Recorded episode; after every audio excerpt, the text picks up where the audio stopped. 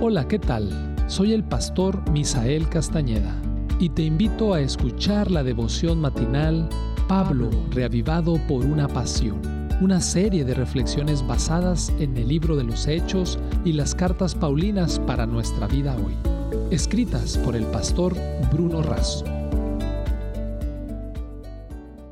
Hoy es 9 de junio y te doy la más cordial bienvenida a la reflexión matinal Pablo, reavivado por una pasión.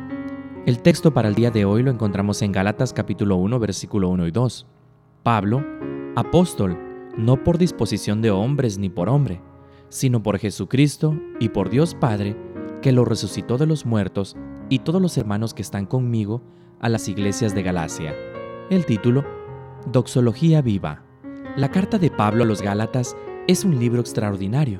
Sus seis capítulos presentan una síntesis de la salvación en Cristo en el capítulo 1, Pablo se presenta como apóstol llamado directamente por Cristo y portador de gracia y paz de parte del Dios Todopoderoso.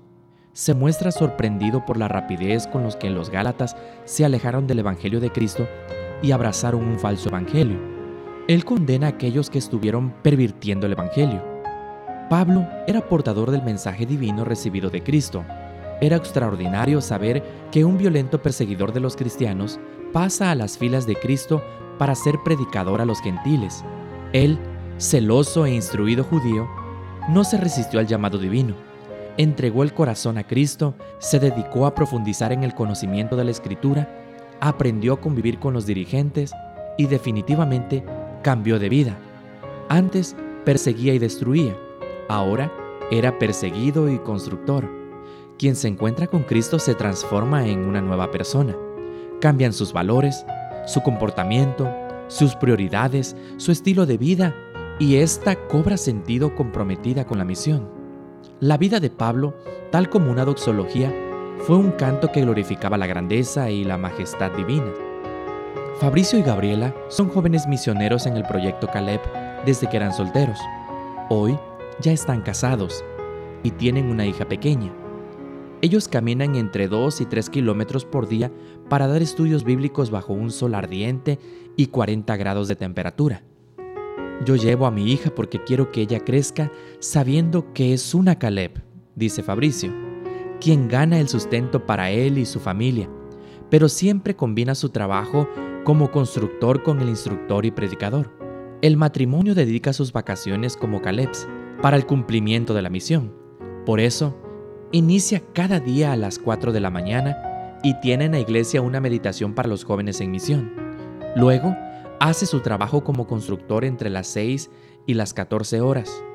Por la tarde, da estudios bíblicos y a la noche, después de predicar, regresa a su hogar. ¿Cuál es su motivación? Con todo lo que Dios hizo por mí, no hay nada que yo pueda hacer que lo supere. Por eso hago todo por Él. Gracias a Dios por estos jóvenes y tantos otros que nos inspiran y comprometen. Como Pablo, ellos y todos nosotros podemos ser revivados por una pasión y dedicar nuestros talentos y recursos en favor del regreso de Jesús, como bien lo expresó Lutero. El cristiano debe ser una doxología viva. Esta fue la reflexión del día de hoy. Que Dios te bendiga.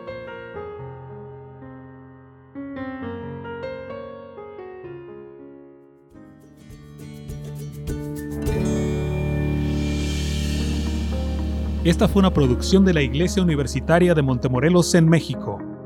Te saluda el pastor Francisco Soto. Hasta la próxima.